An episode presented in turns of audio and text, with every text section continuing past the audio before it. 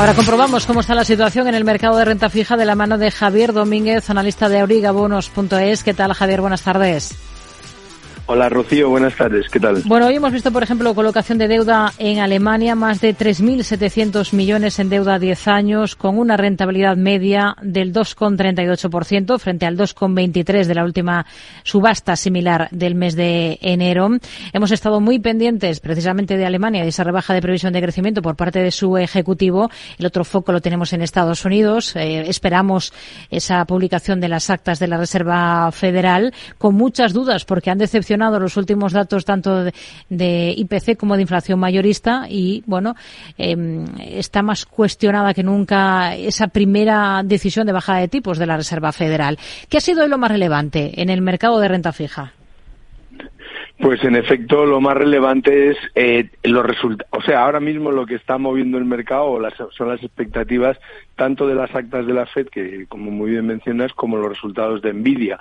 Eh, porque como Nvidia es la de alguna forma es el referente de la inteligencia artificial y las grandes inversiones en inteligencia artificial se canalizan un poco a través de ese nombre, pues los resultados están eh, de alguna forma eh, teniendo al mercado muy pendiente, más las actas, efectivamente. Bueno, yo creo que no, no va a haber eh, grandes cambios, pero en definitiva el mercado ya sabemos que utiliza estas cosas como ciertos catalizadores. Es verdad que llevábamos por la sesión de ayer y la de hoy estábamos durante toda la jornada al 2.37 el bono alemán, pero con la apertura y esta esperanza del mercado americano y esta y esta em, em, espera hacia estos dos eh, elementos catalizadores, pues ha hecho que suban del 2.37 al 2.43 el bono alemán, que efectivamente, bueno, pues están en las emisiones, el bono español está en el 3.35 cuando había abierto al 3.28 y el bono americano pues 4.29 eh, cuando ayer estaba 4.25, 4.26. De manera que ha habido un deslizamiento en las, eh, en las ventas y que por tanto ha hecho que las rentabilidades suben ligeramente. Son buenas oportunidades. Estos movimientos eh, son los que de alguna forma hay que aprovechar, estas subiditas de la rentabilidad, nada importante, pero sí que te da una mayor rentabilidad y sobre todo si es a 10 años, son los momentos en que hay que aprovechar para comprar bonos, ¿no? Porque de alguna forma, si lo hubiéramos comprado el boom a 10 años, esta mañana estaría al 2.37, pero sin embargo, si lo compramos ahora está al 2.43.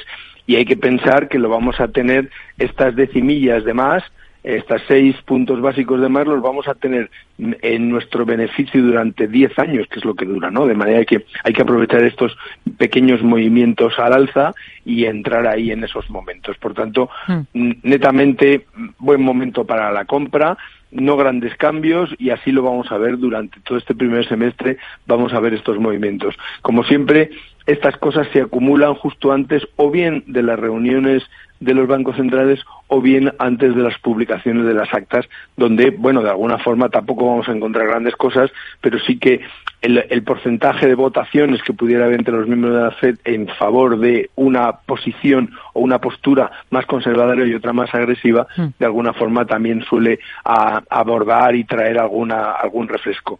Es verdad que tenemos la inflación eh, subyacente, que es la que todavía, eh, la que sigue siendo siempre el referente para los bancos centrales, está todavía muy alta, muy, muy lejos del 2%. Por mucho que nos eh, escuchemos voces de vez en cuando de algún banquero de inversión diciendo ya toca, esto no puede ser, creo que queda todavía tiempo ¿eh? para que veamos una bajada. Pero bueno. Vamos a ver poco a poco y veremos a ver cómo se van desarrollando los acontecimientos. Bueno, y venimos de una última jornada con una emisión sindicada de un bono a 10 años que se va a usar por parte de la Unión Europea, de la Comisión Europea, para financiar futuros desembolsos del Fondo de Recuperación y ese nuevo paquete de ayuda económica a Ucrania cuando se apruebe definitivamente. Son 7.000 millones, pero con una fuerte demanda, 67.000 millones de euros. Estas primeras semanas del año están siendo em, bastante intensas en colocaciones, ¿no? De hecho, hay algunos países como Portugal, Irlanda o Grecia que ya han colocado en torno al 40% de sus necesidades de todo el año. Correcto. Yo creo que es el momento en que, bueno, aprovechando esta bonanza que hay ahora mismo dentro de, de, los mercados, donde de alguna forma vemos al Standard Poor's que está subiendo, es decir, hay un determinado optimismo o, o al menos no hay una, una depresión en los mercados, sino que hay cierto optimismo, pues es el momento que hay que aprovechar, sobre todo en el caso de los estados, porque se, se espera que a lo largo de este año va a haber emisiones de bonos soberanos en el área en el área del euro por aproximadamente brutos 1,3 billones de euros, son muchísimos, que efectivamente ya se han emitido alrededor del 20% en términos generales, pero que en el caso de esos países que tú muy bien citas, como Portugal, Irlanda y Grecia, que tienen unos tamaños relativamente mucho más pequeños que el resto, pues ya se ha cubierto ese 40% de sus necesidades anuales. Bien, yo creo que lo que están haciendo todos los grandes emisores o los emisores en general es están tratando de alargar los plazos de la cartera. Eh, es la, la, medida habitual. En este caso, pues comentabas tú lo de la Unión Europea por 7.000 millones, pues hay una demanda enorme de 9,6 veces en los 67.000 millones y también es eh, a, a, unos plazos hasta el 2034 con un cupón del 3%. Es muy atractivo este tipo de bonos porque están, eh, son triple A, lo primero, y lo segundo, que están en una rentabilidad entre, para ponerlo fácil, entre el bono francés y el bono español, ¿no? Eh, entonces, digo, porque están más o menos, la rentabilidad del bono español está al 2,35, ya hemos dicho, y el francés está al 2,91, pues en medio están los bonos de la Unión Europea que son un triple A. Entonces, son inversiones muy interesantes y por eso hay una demanda tan elevada. Hay que recordar, en todo caso, hay que señalar que en esta emisión de los 7.000 millones de la Unión Europea no hay ningún banco español eh, como bancos colocadores, sino que son BNP, Deutsche, Goldman, HSBC y Nomura. Eh, eh, parece mentira que nosotros teniendo estos campeones de la banca europea, ni el BBV, ni CaixaBank, ni Santander estén ellos, pero bueno, estas son las cosas que hay.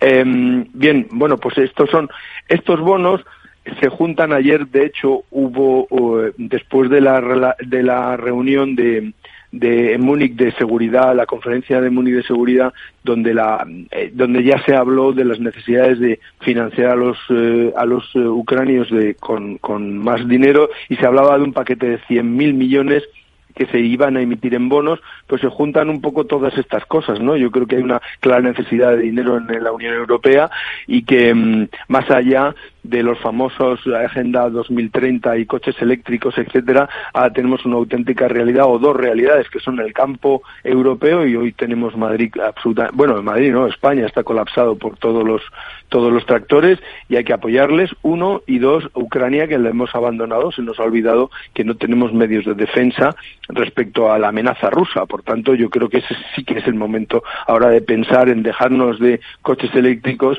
y poner el dinero para las cosas más importantes o cambiar las prioridades. Mm. Un bono verde de la Comunidad de Madrid al 3,46% a 10 años es una buena oportunidad desde el punto de vista inversor. Ma magnífica. De hecho, todas las emisiones, las pocas emisiones en la Comunidad de Madrid que hay, precisamente si tienen un problema es la falta de liquidez. ¿Por qué hay falta de liquidez?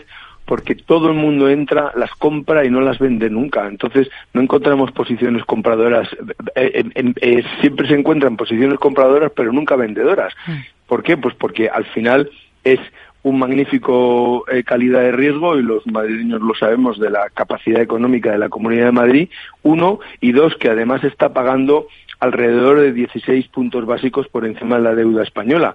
Eh, entonces, pues una emisión de este estilo a 10 años es muy atractiva a esa rentabilidad. Y ya digo que si precisamente el único problema que hay es que no, no hay manera de encontrar posiciones en el secundario porque nadie quiere vender. Entonces, es una magnífica oportunidad la compra de estos bonos. Nos quedamos con ello. Javier Domínguez, analista de origabonos.es. Gracias. Buenas tardes.